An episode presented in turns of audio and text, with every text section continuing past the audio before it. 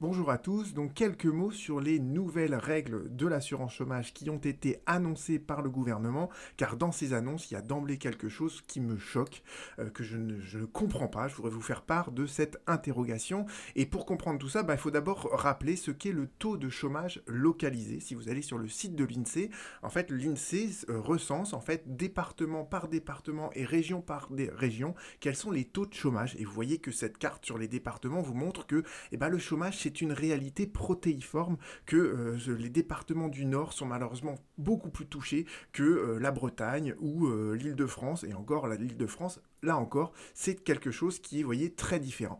Et si vous faites ça par région, vous avez effectivement des régions qui ont un taux de chômage beaucoup plus faible que d'autres régions qui sont beaucoup plus durement touchées. Et qu'est-ce qu'a annoncé le gouvernement? Il a annoncé donc ce principe de la contra, contracyclicité 1, 2, 3.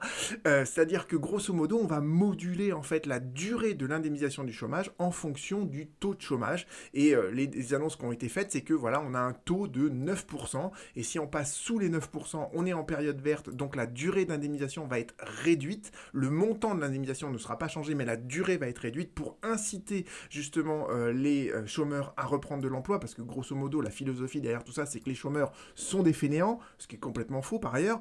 Et autre cas de figure, si on est donc avec un taux de chômage qui euh, dépasse les 9% ou qui va augmenter de 0,8% pendant un trimestre, on est alors en période rouge et on va donc restaurer les droits à 100%, la durée des droits à 100%, sans toucher bien évidemment au montant des indemnités. Et vous voyez, toutes ces annonces du gouvernement, pourquoi elles sont choquantes parce que ça n'a aucun sens de parler de 9% quand on a une carte comme ça.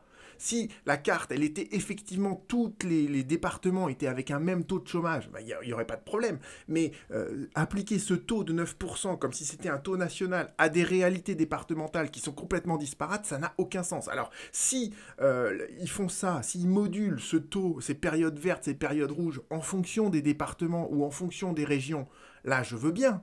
D'accord? Ça, aurait du sens. Mais si on applique ça sur un taux national pour tout le monde, eh ben ça veut dire qu'on va pénaliser ceux qui sont dans des régions qui sont les plus fortement touchées par le chômage. Donc on va voir ce que nous dit le gouvernement dans les jours à venir, mais j'ose espérer qu'ils n'ont pas taillé à la serpe à partir d'un indice national pour l'appliquer à des zones, à des bassins d'emploi qui n'ont strictement rien à voir les uns avec les autres. À bientôt. De toute manière, j'analyserai ça plus en détail par la suite.